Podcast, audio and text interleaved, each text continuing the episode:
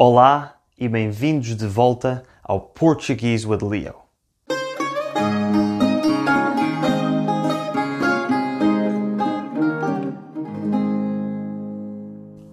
Antes de começar este episódio, quero agradecer às pessoas que doaram nas últimas semanas, que foram o Pierre Doquier, o Angel Varques, o Derek Smith, que doou pela segunda vez e uma outra pessoa que preferiu manter-se anónima. Muito obrigado a todos vocês pela vossa generosidade. Os restantes de vocês que quiserem ajudar o projeto Portuguese with Leo podem fazer doações através do link na descrição deste episódio. Há uns episódios atrás falei sobre o fado, que é o estilo musical mais importante para Portugal e para os portugueses e quando falei sobre o fado de Coimbra, que é o estilo de fado que está relacionado com os estudantes universitários, prometi que no futuro iria falar sobre as outras tradições universitárias de Portugal. Pois bem, hoje é finalmente o dia em que falo sobre esse tema, sobre as tradições universitárias portuguesas. Portugal tem tradições universitárias muito antigas e muito interessantes. Tão interessantes que até serviram de inspiração para a escritora britânica J.K. Rowling quando ela escreveu os livros do Harry Potter. E como é que as tradições académicas portuguesas inspiraram a J.K. Rowling? Ouçam o episódio até ao fim para ficarem a saber.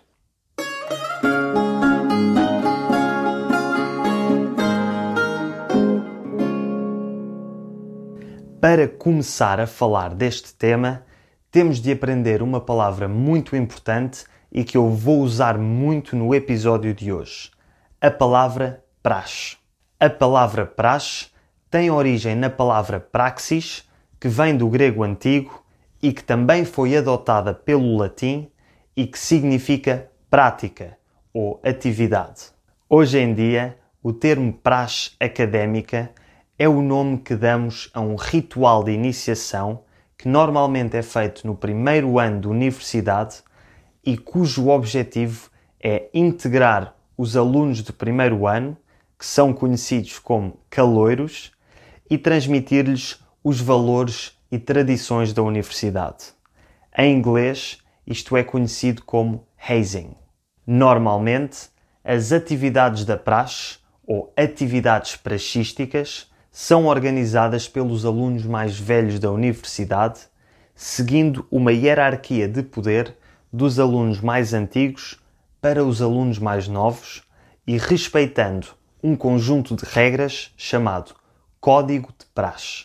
Cada universidade tem o seu código de praxe e as suas tradições, mas no geral as atividades da praxe são muito parecidas entre as diferentes universidades de Portugal. Estas atividades costumam ser divertidas e costumam envolver jogos de grupo, desafios e team building para ajudar a integrar os caloiros, ajudá-los a criar novas amizades e obrigá-los a sair da sua zona de conforto. No entanto, existe alguma controvérsia no tema da praxe, porque muitas vezes os alunos mais velhos abusam do seu poder e algumas das atividades chegam a ser humilhantes e até mesmo perigosas. Mas não se preocupem. Isto são situações muito raras e excepcionais e a verdade é que a praxe tem um grande papel em ajudar a integrar os caloiros e ajudá-los a criar novas amizades. Agora vou falar um pouco sobre a história da praxe e em seguida vou falar sobre algumas curiosidades, entre as quais como é que a praxe influenciou a saga do Harry Potter. Então, de onde é que a praxe surgiu? Para falarmos sobre a história da praxe, temos de voltar mais de 700 anos atrás no tempo para o final do século XIII, quando, em Portugal, foi fundada a primeira universidade, a Universidade de Coimbra. Foi a partir destes tempos que se começaram a criar as primeiras tradições académicas e rituais de recepção aos novos alunos e estas tradições e rituais foram evoluindo ao longo dos séculos. Sabe-se muito pouco sobre as tradições académicas que existiam nesta altura. Apenas se sabe que existiam rituais de iniciação entre os estudantes mais velhos e os estudantes mais novos da universidade. Só muito mais tarde, já no século XVIII, é que é feita a primeira referência oficial a estas tradições, quando o rei desta altura, o rei Dom João V, declara o seguinte: Mando que todo e qualquer estudante que por obra ou palavra ofender a outro com o pretexto de novato, ainda que seja levemente, lhe sejam riscados os cursos. Ou seja, o rei decretou que, se os estudantes mais velhos se metessem com os mais novos, seriam expulsos da universidade. E aqui usei uma expressão que se usa muito na linguagem do dia a dia: meter-se com alguém. Meter-se com alguém significa provocar ou gozar com outra pessoa e tanto pode ser feito de forma brincalhona e sem más intenções, como pode ser feito com a intenção de chatear e incomodar outra pessoa. Em inglês diz-se to mess with someone.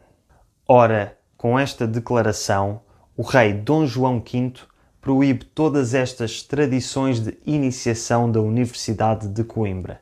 Proíbe que os alunos mais velhos se metam com os mais novos.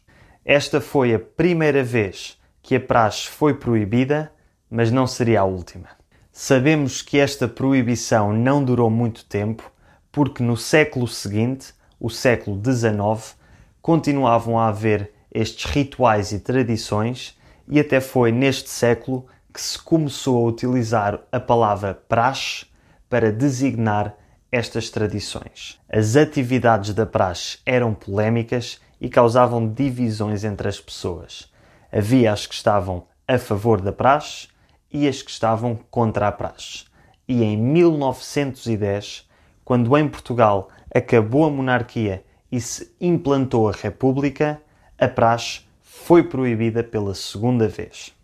Mas esta proibição também não durou muito e a praxe voltou a surgir nove anos mais tarde, em 1919.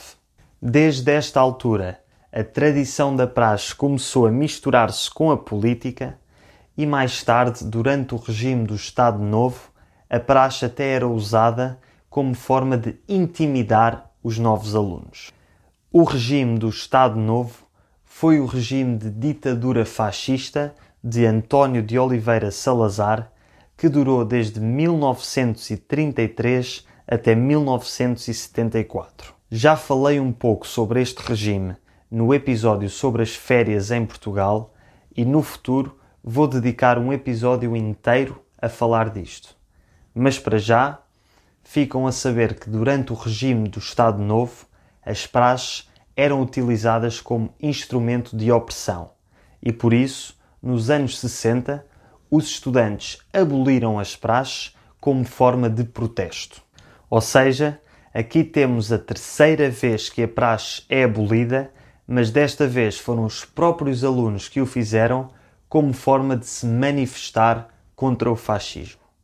Duas décadas mais tarde, nos anos 80, já depois da revolução que acabou com o regime do Estado Novo, volta a surgir a praxe e tem-se mantido desde então até aos dias de hoje. Esta última versão da praxe académica já não está relacionada com a política e é apenas uma forma de manter vivas as tradições académicas das diferentes universidades de Portugal.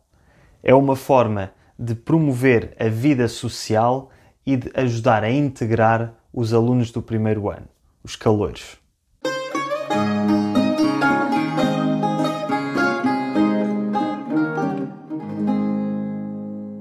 E agora vocês estão certamente a perguntar: mas onde é que entra o Harry Potter no meio disto tudo?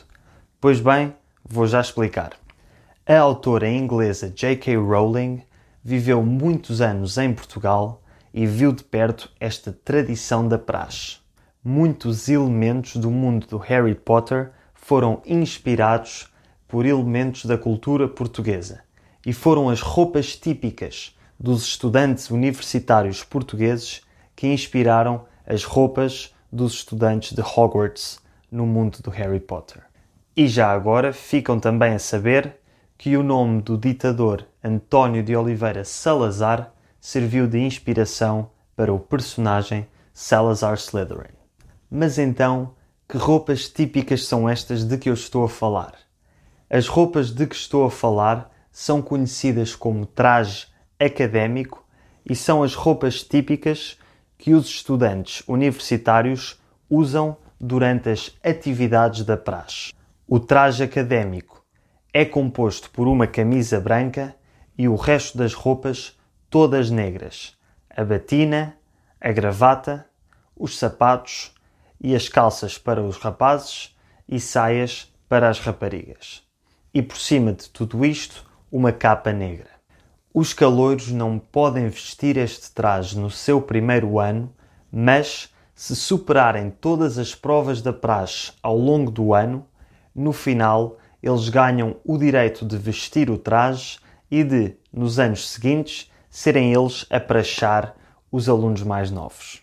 Embora hoje em dia a praxe já não esteja relacionada com a política, continua a ser um tema polémico e muito discutido e há pessoas que estão contra e pessoas que estão a favor da praxe. As pessoas que estão contra a praxe normalmente argumentam que as atividades são humilhantes para os calouros, muitas vezes perigosas e que se promove uma espécie de elite, que são as pessoas que fazem parte da praxe, e que há uma marginalização daqueles que se opõem ou que se recusam a fazer parte da praxe. As pessoas que estão a favor por seu lado, argumentam que a praxe é essencial para integrar os novos estudantes, para criar laços de união e amizade e que é uma tradição muito importante e com muito significado para os estudantes. Pessoalmente, caso vocês se estejam a perguntar, eu sou a favor da praxe. Sou a favor porque participar na praxe não é obrigatório, só participa quem quer e porque eu, da minha experiência, tenho memórias muito boas dos meus tempos como caloiro. Eu sou de Lisboa, mas fiz os meus dois primeiros anos de faculdade numa outra cidade chamada Funchal, onde inicialmente eu não conhecia ninguém. E a praxe foi essencial para me ajudar a integrar-me e a criar amizades. É verdade que a praxe teve momentos duros e difíceis e é verdade que fui obrigado a fazer muitas flexões de braços e outras atividades difíceis e desconfortáveis. No entanto, a praxe também teve muitos momentos muito divertidos e alguns dos meus melhores amigos de sempre são pessoas que conheci no meu primeiro ano de faculdade e a praxe foi essencial para nos unir.